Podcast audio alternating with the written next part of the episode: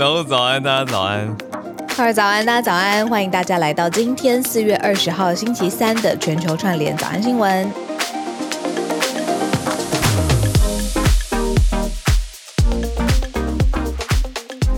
大家早，大家早，这就是 To Anyone。To Anyone，所以听过啦，其实听过这首歌叫 I Am the Best，只是我一直不知道是这个团体唱的。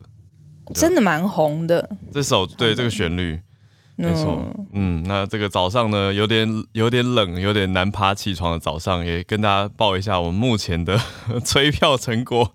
如何如何。目前的 Premium 听友，我们来刚突破五百大关，嗯，OK，好，所以在两百位加油，欢迎大家加入啊，可以，对啊，持续。对，两百位听友。那昨天也开始有很多可爱的听友跟我分享了他们呃家庭方案。截图。哦，截图加上，因为他们可能呃，比如说跟家人一起，也会一起听。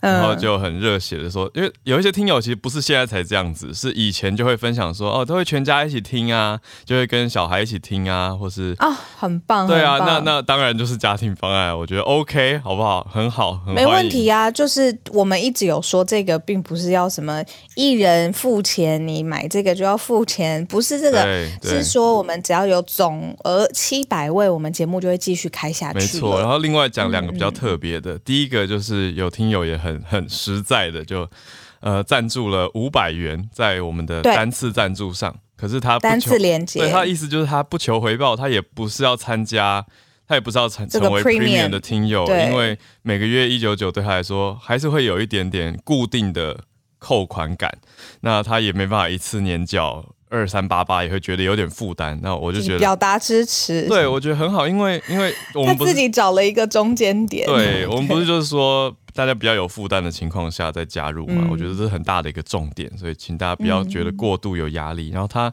这位五百块的赞助听友还说，呃，他。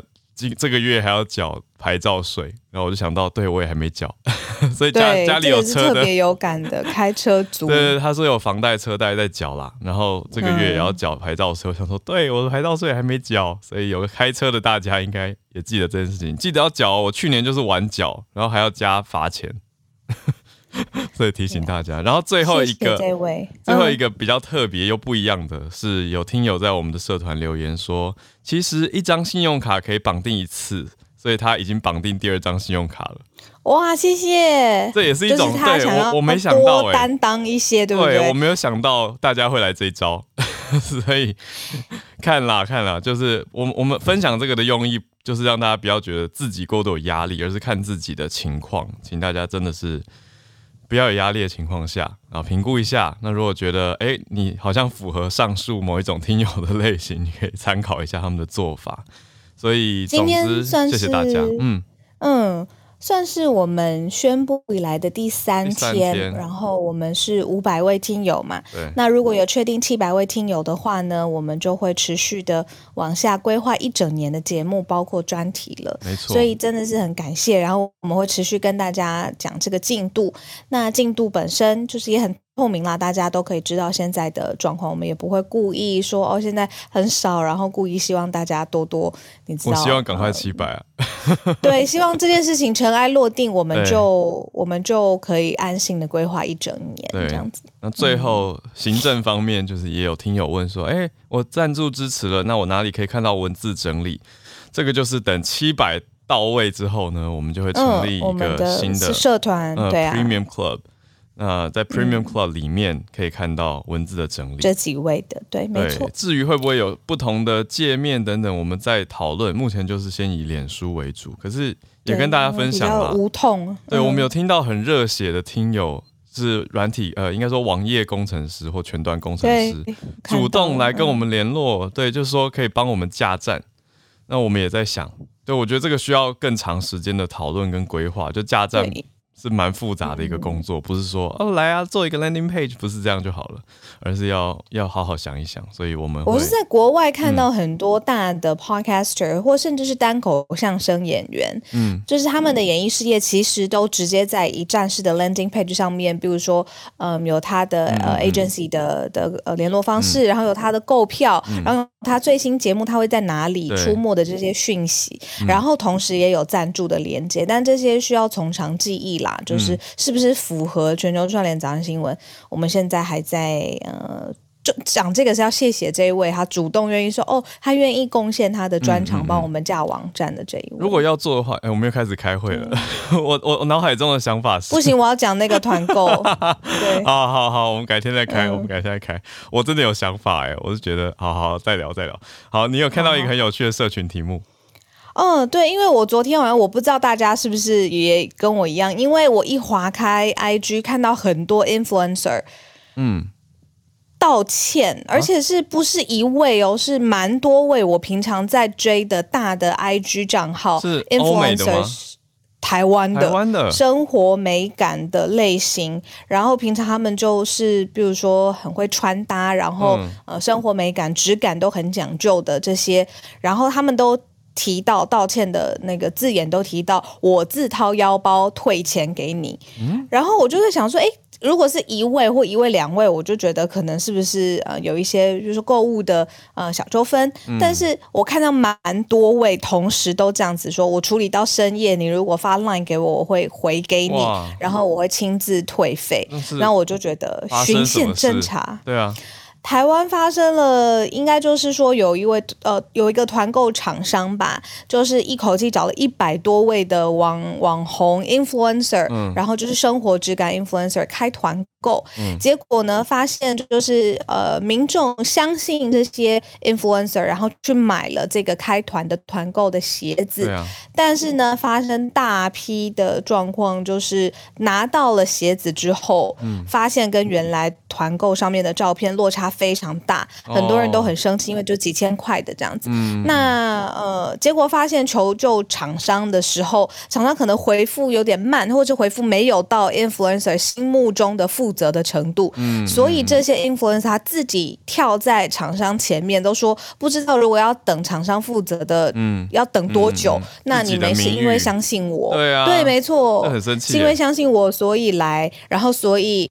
你直接对我把我自掏腰包退钱给你这样子，嗯、那这个就是昨天豪迈的出来摆平、呃，对，没错，很多人嗯一就是这个样子。嗯、可是我就在想说，这个流程真的是因为，其实有的时候我们合作性上门啊是很难，就是你知道第一时间。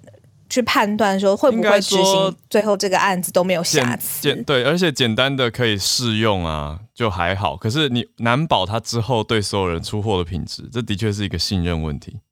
嗯，我我遇过类似的耶，我可以给我可以讲一下。啊、我遇过类似的厂商是跟我合作的时候都很好，可是他要送我的粉丝一些些的赠品。所以我就让粉丝抽奖嘛，那抽出来他们很高兴，嗯、他们就可以拿到赠品了。结果呢，粉丝收到赠品的时候，全部脸都绿掉了，就是有发霉，它是生活用品，嗯、那有发霉，嗯、可是然后还有什么角落的灰尘、脏污，然后就拍拍给我，我看了全部都，我我真的呆掉，我就直接跟厂商反映，结果厂商的反应就是说，哦，那我们再寄一个过去，就再寄一个过去，还是脏的。我真的是不行，这个要道歉，对，对啊，我从此就我就大道歉，然后从此不跟这个厂商合作了。我觉得真的是不知道在干什么哎、欸，嗯、就是有一些劣质厂商，他可能是囤积在仓库里面很久的旧货，他想要销掉，嗯，可是这也太没有诚意了吧？嗯、这实在是这种真的很劣质。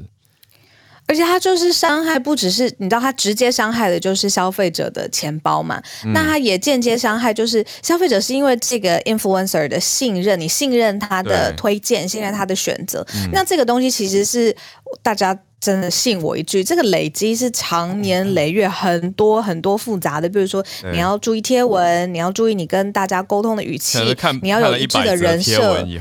跟你留言，这真的才会有一个 对啊，五十次以后才觉得这个人还不错，然后常常那我来跟一下他的团好了，就是再也不跟，然后还会在自己的朋友的朋友之间扩散。哎呦，他不行，他不行什么的。对啊，那这个厂商他后面的那个涟漪效应，其实是很伤害很多 influencer 长期的努力。没错，没错。但同时，另外一方面就是说，其实自己就是在接案子的或者接工作合作案的时候，这个。法官其实也是这个中间开团的人，或者是 influencer，呃，平常我们都会努力特别特别要注意的地方。嗯嗯，对啊，这个球鞋团购是社群体应该蛮大的，因为一百一十位以上，哇，好，谢谢小鹿开这题，真的是讲了让我想到当年的事情，大家都要小心啦。对，那大家也更听完这个也更可以知道哦，原来一些团购的背后是怎么运作的，还有厂商跟网红或网美之间的合作是什么情况。好，那我们就来盘点一下今天的国际大小事。呃，今天的题目都还算偏大。好，第一题就蛮大的。好，刚刚讲完稍微比较生活的东西，现在来讲一个国家安全的东西。来，第一题就是中国跟所罗门签订了安全协议。好，Solomon Islands，所罗门群岛共和国。呃，所罗门群岛共和国以前也是台湾的邦交国，以前呐。好，那现在呢？当然不是，现在跟中共走得很近。那不止走得很近，还签订了安全协议，也引发了其他国家的巨大反应。那美国甚至也说话了，美国认为说，哎，你们这样签很不透明哦。所以待会来谈。第二题则是丹麦想要是想要脱离俄国的能源控制吗？丹麦要增加开采天然气。好，所以最近北欧跟台湾其实走得蛮近的，刚好放在一起来看哦。北欧最近有瑞典啊，还有一些议员访台嘛。那刚好一起来看这一题，丹麦自己要来增加天然气的开采，有没有机会增加能源自给率呢？我们一起来谈。第三题则是法国大选继续谈，移民的议题成了对立的一个关键题。那当然大家很可以想见啦。那现在在经过媒体的调查跟统计之后，更明确了，就是移民这一题，大家特别特别的重视，也是可能会是现在的马克宏跟。竞竞争很激烈的雷鹏两个人之间要胜出的一个关键议题。最后一大题则是 Netflix，Netflix 的全球订阅户呢锐减，减少了二十万。诶，为什么会这么多呢？难道是因为很多地方解封出门了吗？我们来跟大家谈一谈这一题。好，还是先从国家安全题开始哦。中国跟所罗门签了安全协议，就是会有一些合作嘛。嗯，我们帮大家科普一下哦。所罗门群岛呢，它是在南太平洋，它在澳洲的东北方。嗯、然后大家知道巴布亚纽几内亚嘛，就是那个字念起来很长的，嗯、它是在，对，没错，巴布亚纽几内亚的东方。对，巴纽，那它的人口数其实蛮少的，六十五万，那大概呃是由九百多个岛所组成的，所以我们才说是这个所罗门群岛，嗯、那就是整个合在一起是一个大洋洲的国家。嗯、那它就是跟像刚才浩尔说的，就是跟中方来签协议了。那签协议之后呢？其实欧洲是还有美方是非常非常失望的，包括了澳洲外交部就直接会说，这个举动呢会让中国的影响力深入这个所罗门还有传统势力的范围。那对于澳洲跟纽西兰，因为你去想象那个地图，其实是这个势力就是会一入一一步一步入侵嘛。嗯、那结果这些国家他们也不是坐着等哦，发现呢，这个中国外交部发言人正式来证实，中国跟所罗门群岛签署了双边合作框架协议之后呢，接下来美国、澳洲是接力要施压，诶，怎么说呢？呃，包括了像是我们之前早安新闻常常会讲到的美呃。白宫有一个印太事务的协调官，就是 Kirk Campbell，非常非常资深的外交官，嗯、还有这个国务院亚太事务的最高官员，都是来自于白宫，立刻决定要前往所罗门群岛来访问。他们就出了一个声明，就就是说这个会由 Kirk Campbell 亲自来率领哦，然后来有国防部，还有这个美国国际发展署的官员的代表团，直接会访所罗门、斐济跟巴布亚纽几内亚三国。嗯，哦，那就是。接下来就是会透过一些外交的方式，有些媒体就是说你签了，我还是要让你毁约，哦、这个是可能比较比较极端的一个一个预测，就是说外交上。白话文讲美国这些官员去这一趟的此行目的。嗯、没错，没错。嗯嗯嗯、那你看，就是世界还。在动荡的时候，那中方现在为什么会从这一点地理位置上面来切入？那为什么会让美国还有澳洲就是急跳脚？是因为这个地理位置也很重要。嗯、然后曾经是这个台湾的邦交国嘛。对那现在就是跟中方忽然间呃紧密连结，要合作起来，这件事情还有变数。没错，那签订双方互相签订所谓双边的安全合作框架协议的意思到底是什么呢？意思就是，如果两边就是两边会互相防御或互相协助军事上的保卫的意思啦。那白话文来讲就是这样子说。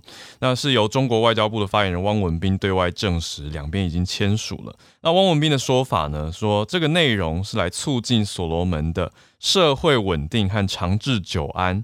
意思是，如果所罗门面临到任何的安全威胁的话，中方会去帮助他们协防，或者是提供需要的协助的意思。所以这是安全协议的意义。那当然，我们知道它的战略意义，我想是。目前啦是大于实质的，可是意思是说，如果有个万一的话，中方就有一个很明白的理据，可以说哦，我们是有签署安全协议的，所以我们会提供援助。那有点概念上就变成延伸了中国的国防势力的意思，所以可以这样子来思考。那延伸到大太平洋上呢，也让触动了美国敏感神经嘛。那这也是台湾在太平洋上之所以会被视为是一个很关键的位置，很大的一个重点。所以美方这次出访呢，不只要去所罗门，还要去斐济，所以三个地方啦，就要都要去看看，那去谈一谈，了解一下，哎、你们跟中国签这个是在想什么呀？那 所以我们就来看看美方到时候出访会讲一些什么话，那后续会造成什么样的影响？嗯。那我们就继续来看哦。刚才有说世界还在动荡嘛，当然就是乌俄战争这件事情造成的动荡。可是，在战事当中，到底有谁是坚决的有立场上面？我们现在已经很清楚他是倾向靠在哪一方，而且不止不是马克宏，就是不只是嘴巴上面说担忧，他实际上面也有做出行动的。我们今天特别介绍这个国家，就是丹麦了。丹麦它的特别之处呢，是在。整个战事的过程当中，他是第一个宣布允许公民参战，你可以去帮助乌克兰去反抗俄反反抗反抗俄罗斯的国家，啊、这样子。嗯、然后呢，他这样子宣布之后，他是。允许公民参战，还提高国防预算哦，甚至是之前因为作为欧盟的这个一个整体的一部分，之前有说不要参加欧盟的军事战备活动，但是呢，他们现在又要在六月的时候举办一次公投，希望呢公投最后可以推翻，就是不加入欧盟的军事活动这个这个协议这样子。那所以说他们在各个层次上面，其实现在就是。帮助乌克兰，好，那甚至到什么程度呢？因为丹麦它自己本身是呃气候承诺是一直放在心上的，例如说他们希望可以停止对于附近天然气、新油气的这些开采，然后到二零五零年的时候呢，要停止所有石化燃料的开采，因为就是非常有这个呃未来前瞻性的绿能的意识这样子。但是现在为了就是。这件事情，他们希望可以钳制俄罗斯的这个 power，说，呃俄罗斯对外输出这么多的天然气。嗯、丹麦呢，他现在做的事情是这个停止开采天然气这个决决议，他们要暂停了。他们接下来会在北海天然气来有一些开采量，就是为了减少对于俄罗斯的能源依赖。哇哦，所以从各方面其实都可以看到踩得很硬，立场也很坚定，不是马克宏，就是希望就是要来帮助。嗯，是北海小英雄。北海小英雄谁说？对不起，你有看过我说的？我我刚在读丹麦，因为讲到说让公民参战，我满脑子都是北海小英雄。哎，对不起，因为维京人主要有几支嘛，就是对不起，岔题，跟大家补充一下我个人的脑海中的画面。就维京人实际上有挪威的维京人、瑞典的维京人，还有丹麦的维京人。但历史上丹麦的维京人其实是在欧洲到处劫掠是最多的一支，就我所知啦。那就让我想到，对不起，那是很久以前祖先的事情。那但是现在的丹麦，我觉得也的确是蛮猛的，因为本来在二零二零年的时候签年底签署了小路刚讲到的这个全面开采，呃，停止开采新石油探勘的协定。那目标就是到五零年的时候要净零石化燃料开采嘛。那当时 Greenpeace 就是绿色和平组织还大赞，可是现在。在不到两年后呢，因为战争的关系，竟然就决定要暂时停止这个协议了。就是说，现在又是为了要阻止俄罗斯的经济命脉，要打击它的经济命脉，所以我们也来开采这样子的角度。所以真真的是蛮猛烈的一个做法啦。那 Greenpeace 就没有特别发表回应了，我看。可是重点是，你看，就是我们讲到这么多题目都是牵动在一起的，环保跟你说国家安全、还有和平、人权等等这些题目全部放在一起看的时候，真的很复杂。那丹麦这样子做，的确是会牺牲一部分啊，就是他要去开采资源了。那对于石化燃料开采的减少，就是反向的嘛。可是又的确比较能够提高自己的能源自给率，说不定如果开采的好的话，有没有机会输出到欧洲其他国家？所以。这都是大家可以去看的看点。那丹麦的总理是说，我们的最终目标是摆脱俄罗斯的天然气供应。我们相信在北海开采天然气比从普丁那里买天然气更好。讲得非常的直接，真的非常的好懂哦。那他有强调说，是暂时增加能源开采量，可是还是目标在二零五零年以前结束所有北海的开采计划。好，这是丹麦的新计划跟新方向，跟大家分享到这边。那我们再来继续看欧洲，来到嗯法国吧。嗯、法国的总统大选呢，马上六天之后呢，就要正式的来。呃，选举了。那第二轮的候选人呢，现在就是马克宏，也就是现任的总统。呃，中间派啊，四十四岁，以及五十三岁的雷鹏，大家说他是极右派嘛？好，为什么他是极右派呢？因为两方的政见哦，其实在各种，尤其是经济啊、移民啊、家庭啊、种族啊各种的政策上面都非常的对立，所以有人会说这个是一个终极之战啦。然后就是要。真的是你要很清晰的选出，就是可以代表你的执政党的这个轮廓这样子。那其中就聚焦在就是双方的移民政策上面。那雷鹏既然被划分为极右派，那想当然而对于这个呃法国的移民哦这件事情，他是非常非常不。以现在的这个政策来说，他是非常不以为意的，就认为说现在有一个所谓家庭团聚的政策，让了大批的这个移民涌入了法国。嗯、那你再加上这个经济上面，你说通膨或者是经济劳动上面的压力，嗯、他是很希望是要在移民政策上面高度的限缩，嗯、而且是不欢迎啦，就是移民这样子。那在这个立场上面，就跟现任总统马克宏有很不一样的看法跟走向。嗯，那除此之外呢，其实双方就是现在。马克宏的这个民调还是是稍微呃胜出，然后对手雷鹏是稍微小小的下滑，但是这个。距离还是不大，没有这个真的是具体的拉开，嗯、所以呢，大家也是在想说，接下来你到非常动荡的时候，你说疫情，然后经济，然后还有欧盟跟世界上面的关系，然后法国又这么的重要，所以大家都在看说，两强候选人这么不同的立场上面，谁才可以真正代表法国人民的声音？对，他们几乎是相反的耶，就马克宏是说我要加速没有资格的难民也可以遣送，好那。雷朋是说国民优先，的确难免会想到讲到美国之前的政策啊，就是 America First。那现在是我们在讲的是法国嘛？那法国说我们要国民优先，雷朋说了，雷朋说要国民优先来减少移民社会的补助。那我觉得以住在当地的人的心情，好像蛮可以理解的。就是如果你的生活受到了一些经济的冲击，你可能会开始有点要找找一个目标或找一个原因。那原因，你可能心里面或者身边的媒体就会开始告诉你说，哎，移民的影响啊等等，那你也会感觉到说，哎，好像移民来是会影响到我们的工作跟我们的经济，还需要国家去负担一些社会的补助。所以我觉得，如果用极右派的观点的话，我我可以这样来理解啦。那如果是用一个比较，嗯，应该说促进移民跟整体社会多样性的观点的话，就是马克宏这一边的角度。可是这两个议题的。态度，两位候选人落差这么大，所以大家在投票的时候，其实也是在做不同的价值选择。那另外一个，嗯，关于欧盟跟欧盟的合作状态，两边提的也是蛮相反的，所以两边也是等于是很多人甚至形容说，这一次的大选有点像是法国人对欧洲的公投。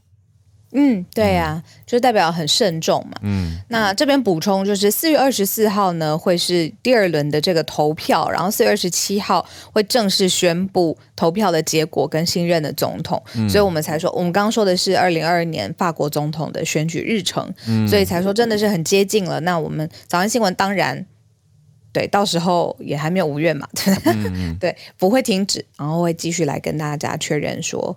呃，现在的新任的总统到底是谁？对，请大家加入，让我们可以持续到明年的五月哦。好，那我补充一下，马克宏，我刚刚觉得讲的有点太简短了。所谓的加速无资格的移民的遣送的意思是说，有问题的移民会送出去了，送走就送离开法国。那他的明明确定义是说，扰乱社会秩序的移民。是要送走的。那马克宏的解释是说，这个目的是要简化繁琐的流程，来确定加速可以送离。所以，的确，两个方向虽然很不，应该说两个的对移民的态度很不一样。可是，从马克宏这个政策可以看出，说移民的确在法国还是会可以说是大家普遍眼中一个问题。所以，马克宏才要做这样子的承诺跟这样子的回应嘛，来解决所谓的移民问题。所以真的是不太容易的一个抉择。那我们就看看二十四号法国投出来会是如何。那时间也很快哦，在几天就要选了。好，那我们来到今天的最后一个大题：Netflix 的订阅户为什么少了二十万？这题我也很好奇耶，嗯、就是说，嗯，据我所知，追剧这件行为在我身边或者同温层的朋友是指更多，不是更少。像我们昨天，我们一群朋友去看这个实际的电影，然后出来就说：“嗯、哦，我还要在 Disney Plus 上面看一次。”就是你知道，就是就是已经是更多的平台了。嗯、对对对。那所以我在想说，它锐减是只有它锐减吗？还是说整个竞争的这个同业因为？饼就这么大，大家看的时间就这么多，嗯、但是现在你说 Hulu 啊、Apple TV 啊、Disney Plus 啊这么多，这个 Original、Amazon Original 这么多，是因为大家分时，嗯。呃，所以才让这个订户锐减，还是说什么有其他的原因呢？嗯嗯嗯，这次的锐减是最近刚统计出来的 Q1，在今年的第一季，嗯、全球算下来，Netflix 的用户流失了二十万人。嗯，不过，而且在预计是第二季会少两百万人，这很重大诶。那为什么说重大？因为回顾过去平台的状态呢，是十几年来第一次付费订阅人数这么大幅的下降了。上一次订户大幅的下降是十一年前的事情，二零一一年十月，那个时候原来已经有 Netflix，我都不知道。好，当时平台流失了八十万的付费哦，有有有有有，嗯，那么早，可是最早应该是。订阅以后记录影带到你家的那种服务吧？那更早，那可能十五二十哦，那更早。嗯，对对啊，对，所以现在本来你知道最核心，嗯嗯，嗯。最核心的原因啊，其实其实跟我们有稍微一点点关系，就是共享账密哦。他们认为共享账密这件事情，还有包括共享账密又被窃盗这件事情，其实影响是很大的哦。嗯，嗯，然后可能就是大家已经 figure out，就是不用到一个人都每个人都缴，然后共享账密，同时这个账密又流出去。哦，那这件事情其实就是会让那个整个增长就是放缓，这个是其中的一个核心的原因。嗯嗯嗯，对啊。那 Netflix 我刚好最近也听了一个商业分析，那在我们新看到的报道也有讲到，就 Netflix。的商业模式也是最近很多人在检讨的，就是像嗯，Disney Plus 有可能在预计之后会推出一个比较低价的版本，低价的订阅方案，可是有广告。那还有高价的订阅无广告，但是 Netflix 一直都很摆明的说，我们不要广告。那也不是只是讲讲而已，因为经济学人的记者我觉得超猛，经济学人记者直接去爬 Netflix 过去一直以来的人力招聘。就是去看他们的人力银行，就是你们有没有找过广告人才？发现真的没有找过广告人才，没有成立广告部门，所以理论上推论是 Netflix 真的没有打算做广告啦。对，可是哦，有猛有猛，对啊，可是订阅用户一直在，如果有减少的趋势，要怎么把他们拉回来？那是不是要再去签一些更强的影视作品来到平台上独家？对，这些都是这些平台大战，我们在可预见的未来可以看到的情况。那你看 Disney 的的 IP 这么强，嗯、这么多大的 IP 都锁在 Disney Disney Plus 上面。对啊，嗯。另外还有一个原因分析，就是说现在传统媒体啊也发出了就是串流的平台，像什么都要一个 Plus。嗯。那天我才看到一个单口相声的笑话，就是 CNN 正式隆重推出 CNN Plus，你二十四小时都可以在各地掌握到最新的世界全球脉动。嗯，In another word，CNN 就是 就是他的意思就是 CNN 的 CNN Plus 到底跟原来 CNN 的差别是什么呢？啊、不是原来就二十四小时可以看到世界各地的最新脉动了吗？你知道我我懂这个笑点，嗯、可是我我有时候分不出来了，因为现在非常多家各国媒体都在推什么什么，什么 Plus，所以我想说，Is it real for real，还是 Is it a joke？我真的分不出来。就是因为新闻媒体本来就已经是几乎二十四小时新闻台放送，但它推出了 Plus 之后，当然你说网络随选点播可能有更多可能性啦，可是。加了那个 plus，我觉得已经有点搞混了。就是现在开始，哎、欸，现在你在讲 which one is which，真的会搞不清楚。真的，而且真的好花钱哦。对啊。你不是有在看那个 morning show 吗？这不是他的，哦啊、里面也是、啊、连他的那个也是 plus，对呀、啊。对啊，我都快笑死了，真的是。好，所以我们今天的盘点差不多，时间来到八点三十二分，欢迎大家来举手，我们准备进到全球串联的时间。好，我们有没有全球串联早安新闻 plus？好，应该不用了。有啊，就这个七百个 Premium 啊。我不要取这个名字啊，我们就叫 Premium，不要不要不要不要，我们叫 Premium Club，好听多了。对，是不是有个尊爵感？对对对。虽然有人可能会说啊，你们在抄 YouTube 没有关系，我们就跟 YouTube 刚好一样，可不可以？刚好不要不要 Plus，真的不好听。YouTube Premium 是不是升级版？或者我们再取一个好的中文名字？都不错，因为目前还没有想出一个好的中文，目前只有解释嘛，叫做加值会员。可是我觉得应该有更好的中文名字，我们可以再想一下。尊爵我觉得不错啊，尊爵会员。哎、欸，我刚刚看到一个很早安新闻尊爵听友，嗯，是尊爵俱乐部，他说七百就是呃，只要达到这个门槛，我们节目就会继续嘛。对，那在这位听友的想法里面是低标，那如果有一千四百位，会不会解锁其他的？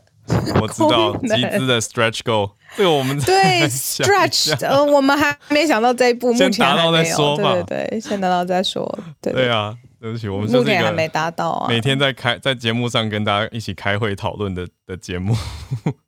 好，来看看大家所关注的题目，邀请几位朋友上来。好哇，看到严肃的题目，但很重要，关心一下乌二的最新。好。来一位位的邀请，好，哎，是不是有新功能？我点了人，它跳出说，你可以跟他挥手哟。好，我看不到大家。嗯，好，我先邀请了汉超老师，嗯、好，还有好汉超老师，还有 Arthur 来到台上。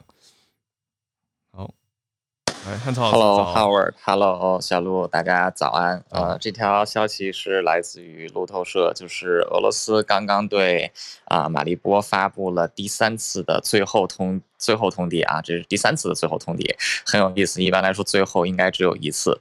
那现在啊，马利波已经被围城超过五十天的时间，城市大部分区域其实已经被俄军占领，但是现在仍然有啊相当数量的乌克兰军队在坚守港口，也是城市最后的堡垒。那很显然，普丁是想在五月九号，也就是第二次世界大战胜利日之前结束，就是至少能攻占马利波，他好能宣布。一方面的胜利，然后同时也能撑掉更多的在围攻马利波的军队前往这个啊，就是这个东东方战线来，就是帮助这一次的大规模进攻。然后在东部的大规模进攻，今天已经到第二天啊，俄军确实在一些区域对乌克兰的军队就是造成很大压力，导致乌克兰的防线后退。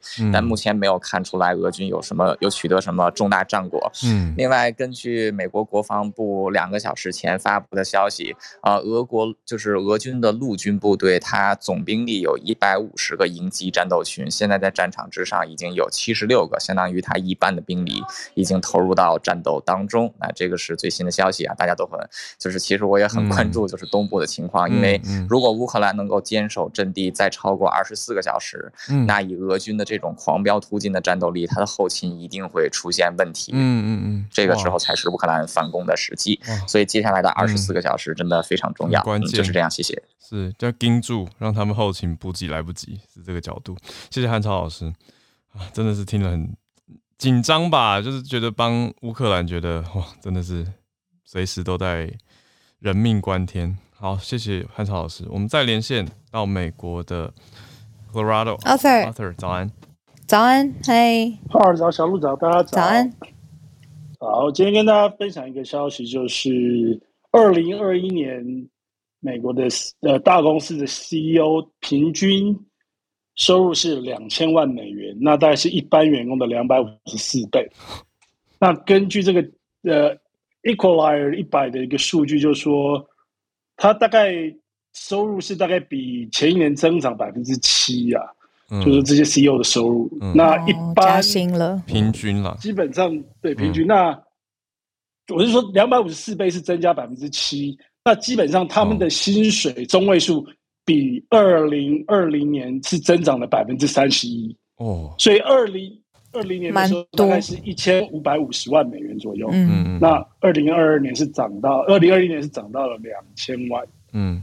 那一般的员工平均薪水中位数，二零二零年呢，大概是六万，嗯、大概六万九千美金左右。嗯，那二零二二零二零年是六万九，二零二一年大概是七万二。嗯，增幅大概是四个 percent，所以可以看到一般员工的增幅大概是四个 percent，但是 CEO 的增幅是三十几个 percent。那基本上，嗯，它的增幅不是只是他的薪水，它主要的来源是因为 CEO 的部的薪水主要是。来自他包工资以外，还有他的主要是他的 bonus，他的奖金，还有他的所谓的 like the stock option，就是期权部分。哦，股票。所以这些股权，它的股权，嗯，bonus 跟它的那个 stock option 的部分占了大概它的薪资部分的八十五趴左右。所以当过去几年，就是过去二零零零二零二零二零二一年，它的整个市 market 市场好的时候，整个它的这个价值就涨了很多了。嗯嗯嗯。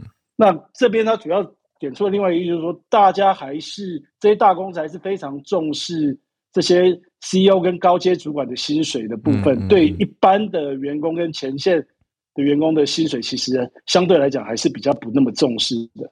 他说，大概从一九七八年以来，整个 CEO 的薪水增长了十三倍，嗯，所以他的整个的薪资结构是非常的不不平均啊，嗯，那现在基本上。呃，美国他说去年二零二一年的人平均他算的那个薪水大概是三十一点五八美元每小时，嗯，那、嗯、可是大概大概就是四五趴的增长，可是三月份的消费者物价指数是八点五，所以基本上呢，呃，这些一般的像我们这种一般的员工，基本上是被减薪的状态啊。嗯，even 你有加薪，但是还是被通货膨胀，赶不上物价的感觉，赶不上物价，赶不上。物价，所以基本上就算说去年大家都有讲说缺工啊，然后大家嗯。都在尽量升加薪，然后去害害新的员工，对，可是你那个薪水的幅度还是还是远不及通货膨胀，就是变成要很看产业了。可是综合起来，整体是综合起来对对对，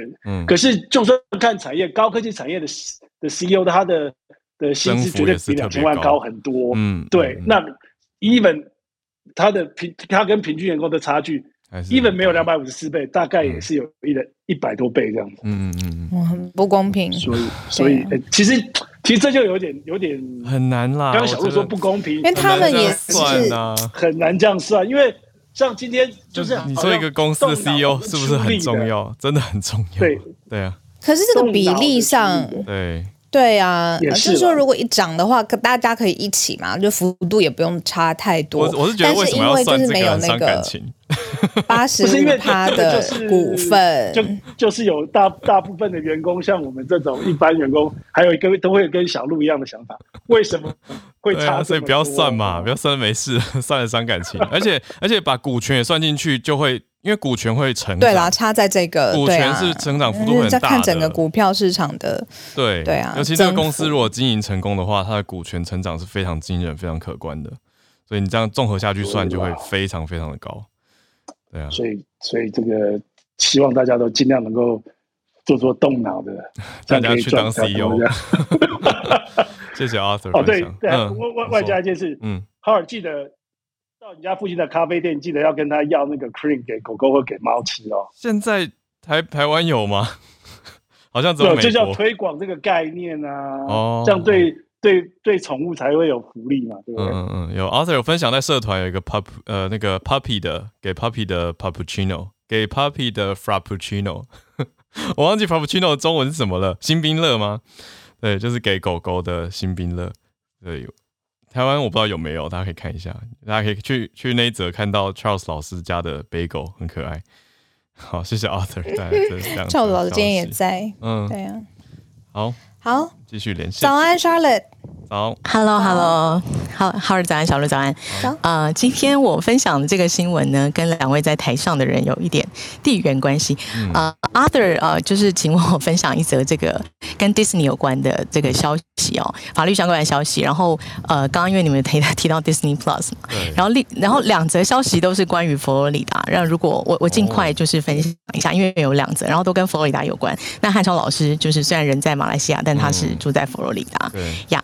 然后，哦，然后因为那个一则消息是跟汉超老师昨天分享的，算是他的慢新闻，不过才第二天哦，就是一个一个白宫就是呃拜登政权的回应哦，嗯，就是我在这个 bio 上面的这个法官哦，大家看到非常年轻的这个法官，他就是佛罗里达呃的联邦法官，然后呃呃做出判决，然后呃驳斥跟。驳回这个啊、呃，所有的口罩的 mandate，然后让所有在 transportation 的口罩禁令解开的这位法官，嗯，那这个法官在礼拜一，我们今天礼拜二，然后礼拜一做出这个裁决之后，那拜登政府其实今天呢就很快的回应说，呃。我们会先把这个口罩禁令啊，先先拿起来。那因为其实各大航空公司也就真的是立马就是把这个口罩禁令拿掉，然后 Uber、Lyft 也全部都宣布，同时就是口罩禁令全部解除了。嗯，对对。那可是。呃，白宫发言人沙奇说，因为其实呃，我们有不不是我们，就是他们啦，就是说白宫呢有有权提出这个上诉。那他们会不会提出上诉呢？他们还在评估。那沙奇就讲了一句话，说呃，关于这种呃 public health 的这个 policy 哦，不应该 decided by 这个 judicial department 哦，不应该由司法界来决定，因为这个是科学这样。那他们会看 CDC 的啊、呃、这个评估，然后来决定。因为现在在美国的啊、呃、东北角，就是在纽约附近的 BA two 非常盛行。嗯，虽然还没有在全国造成这个重症或者是死亡率的这些影响或 surge。那昨天汉超老师有讲嘛，今天也是三万多 case。那相较于亚洲很多国家算是很低。那所以啊、呃，现在等于 CDC 还在评估。那各个。州呢，各个州其实有一些不同的做法，有一些州很快的就跟进。那有一些州没有，那里面比较特别的是，他们提到说，这个少数的政治风险是跟啊、呃，因为连某一些兰州都啊、呃、觉得 it's about time 哦，然后不应该再强制戴口罩呀。然后这个这个法官非常非常特别，我就是特别去查了非常多报道，在谈这个这个他昨天的裁定哦。那也有很多法律界的人士其实呃表示反对哦，觉得说。这个如果是我法学院的学生，我会怀疑他的 legal reasoning 这样。那为什么会这样呢？是因为这个法官本身，呃。当初也是蛮 controversy 的，就是他是两千年在川普要卸任之前，两千年十一月，呃，被川普提名做 federal judge，然后他是一九八七年生的，因为我看了一下他的 law school 毕业年限，我想说，哎呦，怎么还晚我几年？然后我就想说，哇，这么年轻，他是在三十三岁的时候就被川普提名为终身法官，然后很多人那个时候 argue 说他的 legal experience 不够，因为还不到十年，那。他的 reasoning 就在讲说，哦，这个这个 sanitation 啊，卫生啊，应该怎么定义啊？然后就很多人有这些方面的 challenge。那我就先啊、呃，这个部分讲到这边。那 Disney 呢，在佛罗里达呢，也有我在想，因为其中选举跟这个二零二四总统选举的关系哦，其实啊、呃，很多很多不同的政治角力在进行。佛罗里达的州长呢，在啊，在我的啊 bio 里面有写到，佛罗里达州长呢，他其实啊特别啊，就是做了一个陈陈述，就是要求啊修改法律哦，要求修改法律，什么样的法律呢？对迪士尼有利的法律，在一九六八年前过的。一九六七年啊、呃，给了迪佛罗里达给了迪士尼的权限是，它有一点点等于有一个 self govern governing 的一个权限。嗯，例如它有自己的 fire station，它有自己的 police department，嗯，它可以自己决定 infrastructure 跟啊、呃，就是一些就是大家可以想象，就是说本来应该属于政府的权利，嗯、但是它在它的这个 city 跟区域啊，它、呃、就有了这个权限，然后它也开始要提供什么 affordable housing 啊，盖迪士尼的这些啊、呃、这个住宅啊，但先前有好像 Charles 老师有分享过，那这个东西就是他们觉得呃应该要把那个权限拿回来。那 Disney 呢，就是觉得这个是对他们的报复哦，因为在德州呃对不起在。佛罗里达州，呃，在前一阵子哦，有一个啊州长推的法律啊，被大家戏称叫做 “Don't Say Gay Law”，就是他其实在这个性教育的呃这个呃性教育相关的这个 system 里面，他希望所有的老师在小朋友 kindergarten 到三年级之前。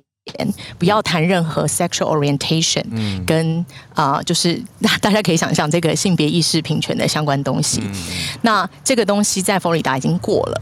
那那个时候呃，本来最早迪士尼是 remain public publicly silent，他没有表示意见，嗯、然后受到很多他的员工跟所谓支持者亚抗议。嗯、那他就去表达了一个意见，然后那个意见一出之后，那那个州长就等于跟他杠上了。然后杠上之后，呃，迪士尼。呃，又说他哦，应该说州长现在说他们要呃收回迪士尼的权利，那迪士尼就觉得这是报复，然后他也会同样的 consider 呃，他们要停止对州政府的这个捐款，因为他是佛罗里达州，佛罗里达州里面对最大的最大的 employer，对最大户呀，最大 employer 呀，那所以有一个他们的角力这样呀，就是先跟大家分享到这边。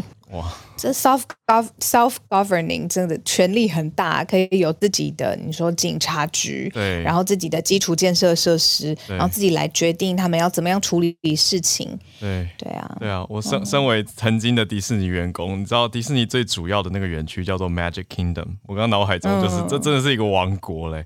对，的确有自己有自给自足嘛，警察相关的制度，啊、应该说保全啦。嗯然后还有消防的制度等等，嗯嗯嗯，因为真的园区真的很大就是了。我我当时是那么多年前在那边工作，已经四个地上园区、两个水上园区，还有二十几个饭店。那现在是更多了。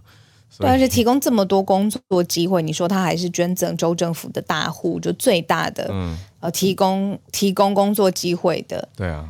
雇主，我之前还听到说，就是上海，你要知道它什么时候可以真的解封，你要先去看上海迪士尼，它什么时候对外售票。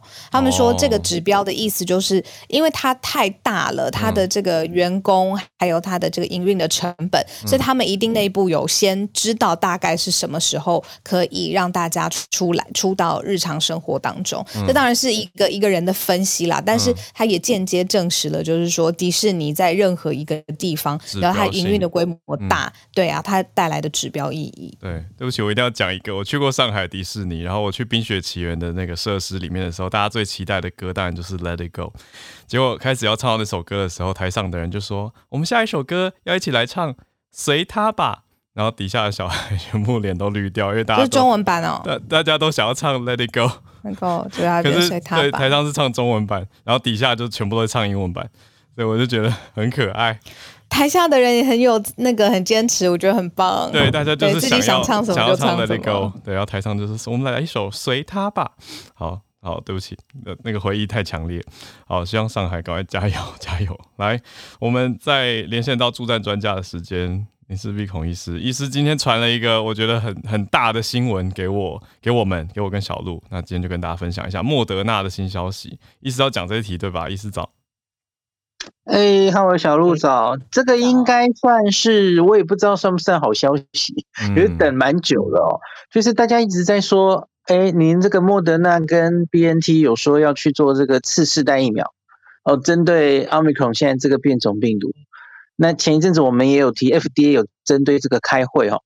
那今天莫德纳是公布新闻稿啊，也有一个预印本出来了哈，就是他们初步有做出一个成果。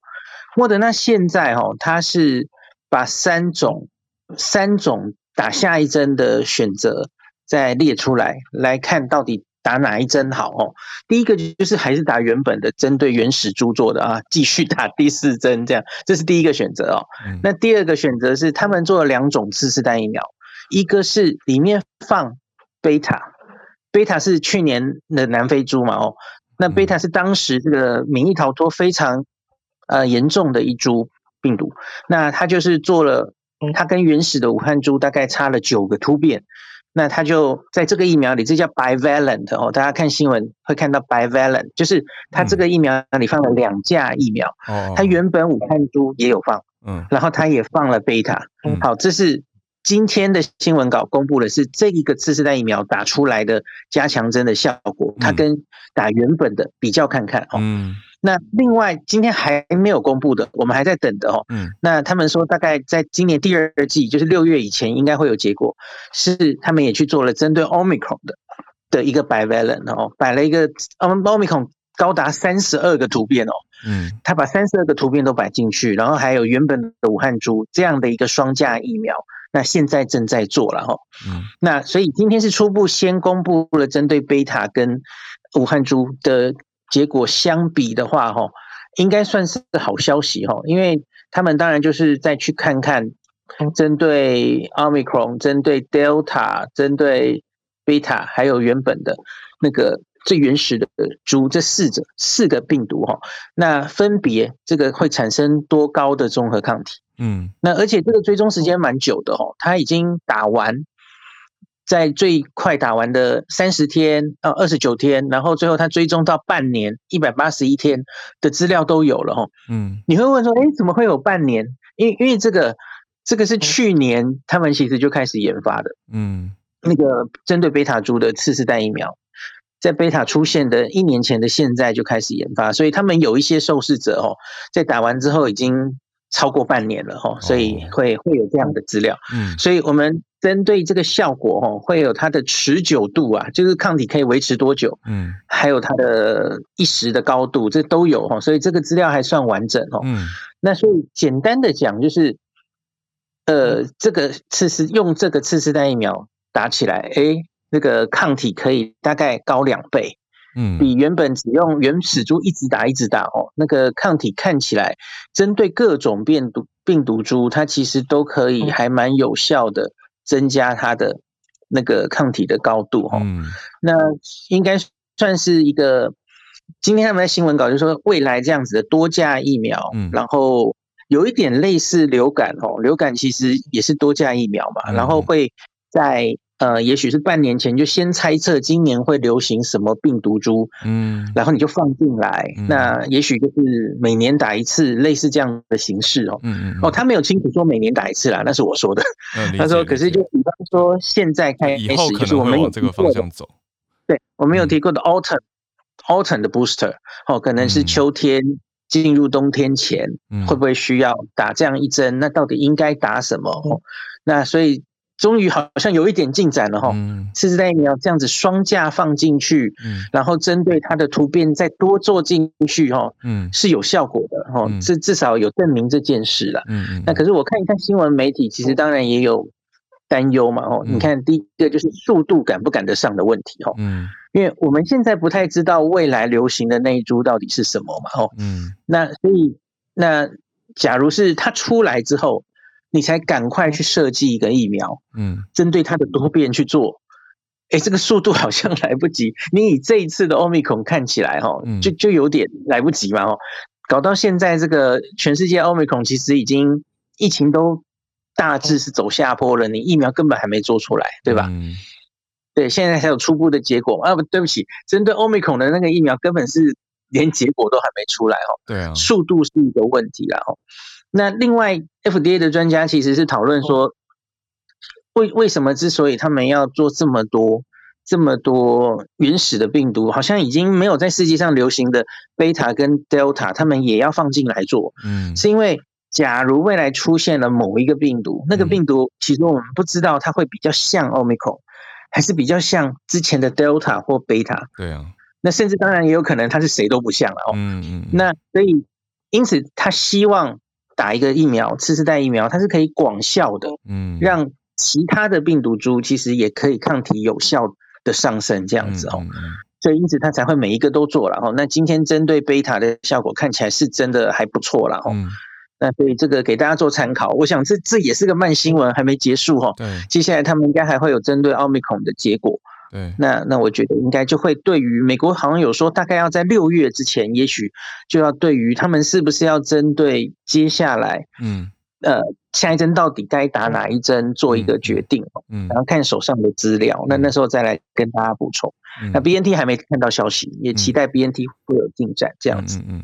那我刚好借这个机会 跟医师问一下关于这种疫苗整体不不一定是 COVID 的疫苗，就是刚刚讲到说几价几价嘛，因为我刚好最近有去诊所听了一些健检相关的东西，然后有听到 HPV 的疫苗，然后就听到说哦，以前给大家打的都是几价，然后后来往上增加到现在有九价的，就是里面有九个怎么讲？就是刚刚医师讲的是双价嘛，就是。里面等于是你预预备了或者预先规划了，说哎有可能会出现的风险，那就预先预防。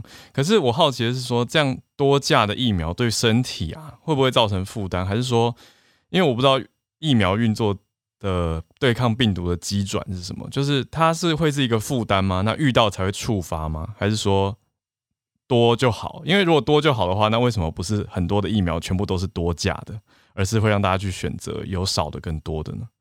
就是这比较像是一个呃对疫苗的认知题。那应该这样讲，多半的疫苗原本那个价数都没有很高，嗯，因为你要把每每多一价的意思就是它多放了一种呃有一些叫病毒的话是血清型，然后嗯呃病毒的话反正就是不同型的抗原，嗯嗯。那它都同时放进去，这个其实有技术的门槛了哦，因为你你要都放得进去，可以相容，然后也都各自可以产生很好的抗体，这不是那么简单的哦。嗯。所以我们你推到十年、二十年前，多半的疫苗没有那么多架数的哦。那有一个最明显的例子叫做肺炎链球菌啊。哦。我们现在老人家也常常会打的哦，小小朋友也会打。嗯。肺炎链球菌最最早。呃，好，那个有点复杂，反正就是越做越多价了哈。那你说会对不对？对身体有什么负担哈？啊、嗯，负担我觉得应该不至于啦，因为从它的不良反应的比例看起来应该是差不多。嗯，那它一定有一个极限，那个疫苗本身它它大概不能放太多东西进去，不然那个、嗯、呃，假如在很早期的临床试验中看到它不良反应，就是不太能接受的，那大概它就不会上市了。嗯嗯嗯，理解。那所以那个呃，那可是新冠跟别的东西不太一样的是，肺炎链球菌的话，比方说现在世界上同时有流流通好几种肺炎链球菌，所以他希望。放越多越好哦，嗯，从七架、十架、十三架这样，嗯，那可以放的越多，就可以防止越多的血清型在世界上流行这样子哦。那可是新冠到目前为止不太不太是这样，新冠同时流行变成全世界的主流株，到目前为止我们观察到通常就是一株，哦，一株可以取代掉其他所有人哦，嗯，那所以这个其实。是好处也是坏处，因为比方说流感，嗯，流感同时在一个冬天，也许会有两株甚至三株同时在世界不同地方流行，嗯，所以即使流感病毒哈，呃，那流感疫苗我们通常是做三价或四价，嗯，那即使有。这猜错的几率其实会降降低了哦，因为它其实同时间会有两三株这样哦，嗯，或是不同株其实至少有一些交叉保护哦。那新冠就会有一点点冒险，因为假如今年冬天流行的是一个完全长得跟大家不一样的，就会变疫苗有可能猜错的意思，你就猜错了哦，那你搞不好要。做完了又要做一个更新的了哦，现有我们现在做的这些 candidate，嗯，其实都不好哦，这这个问题有点复杂，嗯，所以我觉得专家们这个四月初那一次 FDA 的开了一天的专家会议，其实也是莫衷一是啊，伤脑筋，嗯嗯，然后他们就说，反正就等这些次世代疫苗先做出来，我们再看看资料再做决定，这样子哦，那他们是期望哦，有有一个专家讲了一个很重要的一件事，就是。这些加强针，嗯，下一个冬天的这个呃下一季的新冠疫苗到底要怎么决定它的成分，嗯，怎么打，怎么评估它的效果的这件事哦，嗯，他们觉得不应该是药厂来做决定，哦，因为到目前为止好像都是药厂在主导这这些事情哦，嗯。对不对？莫德纳做做闷着，应该是类似 WHO 的这种东西，就像哦，现在的流感疫苗，下一个冬天要流行什么株，其实都是收集全世界专家的意见，然后有公信力的单位公布，好，那药厂就开始做，嗯嗯，就他们觉得应该是要由这这些。呃，卫生机关专家们来主导，嗯、而不是这个药厂告诉我说，哎、欸，要打第四剂，然后我们现在做做做，哎、欸，结果这样，哎、欸，请买第四季，好像不应该是这样主导了哦。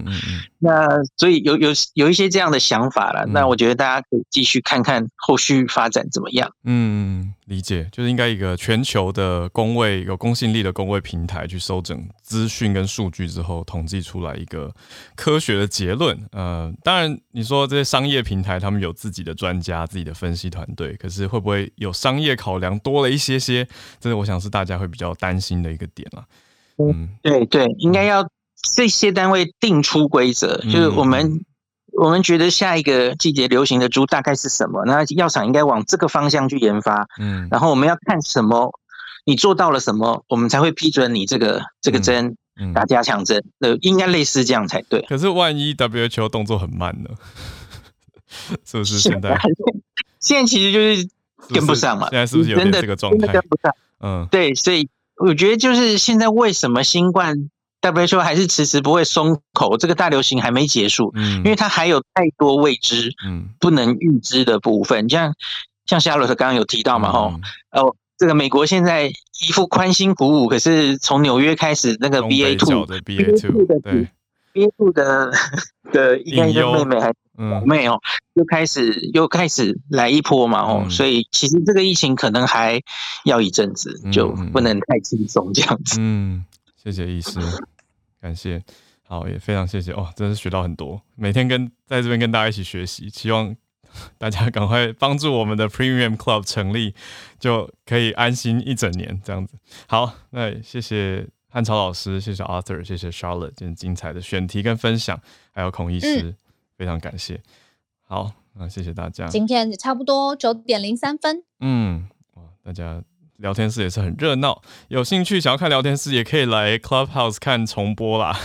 因为因为重播聊天室都会留着，也会有，对，对啊，跟着有。嗯，所以如果大家想要看到聊天室内容的话，也可以来这边看哦。因为 Clubhouse 现在是所有人都可以注册加入了。好，那当然也更欢迎大家，不是更欢迎啊，都欢一样欢迎大家来订阅我们的 Podcast。今天是不是还是第二名？